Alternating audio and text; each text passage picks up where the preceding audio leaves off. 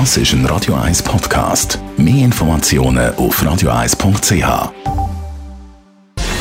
Gesundheit und Wissenschaft auf Radio 1. Unterstützt vom Kopfwehzentrum Irlande Zürich. www.kopfwww.ch Achtung, Triggerwarnung. Eine neue Studie sagt, die weltweit eingesetzten künstlichen Düngemittel auf Stickstoffbasis sind deutlich klimaschädlicher, als man bis jetzt angenommen hat.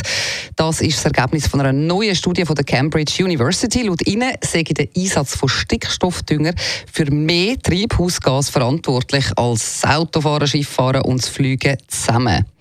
Oh Mann, oh Mann. Natürlich weiß man schon lange, dass Dünger klimaschädlich ist.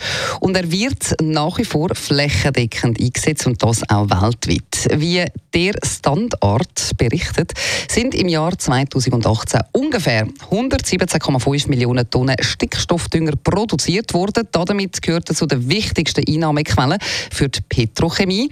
Fast die Hälfte der Erdbevölkerung wird auch ernährt von Lebensmitteln, die unter Einsatz von Stickstoffdünger hergestellt worden sind. Und jetzt wird offenbar immer deutlicher, wie fest der Dünger das globale Klima belastet. Das Forscherteam von der Cambridge University hat eben herausgefunden, dass der Einsatz von Stickstoffdünger für Treibhausgasemissionen in der Grössenordnung von 2,6 Milliarden Tonnen jährlich sorgt. Und das ist eben mehr als der weltweite Flug- und Schiffsverkehr zusammen. Und dann ist nicht nur die Herstellung des Dünger ein Problem und klimaschädlich, sondern natürlich nachher auch noch die Auslieferung weltweit und das Verteilen des Dünger gerade auch noch.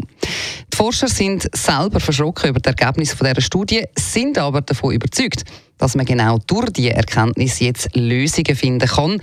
Das Ziel soll sein, Treibhausgas um bis zu 80 Prozent zu reduzieren, ohne die Produktivität zu verlieren. Man muss die richtige Mischung aus finanziellen, technologischen und politischen Lösungen finden, um die Emissionen zu reduzieren und gleichzeitig aber die Welt noch zu ernähren. Wir hoffen also, dass das klappt.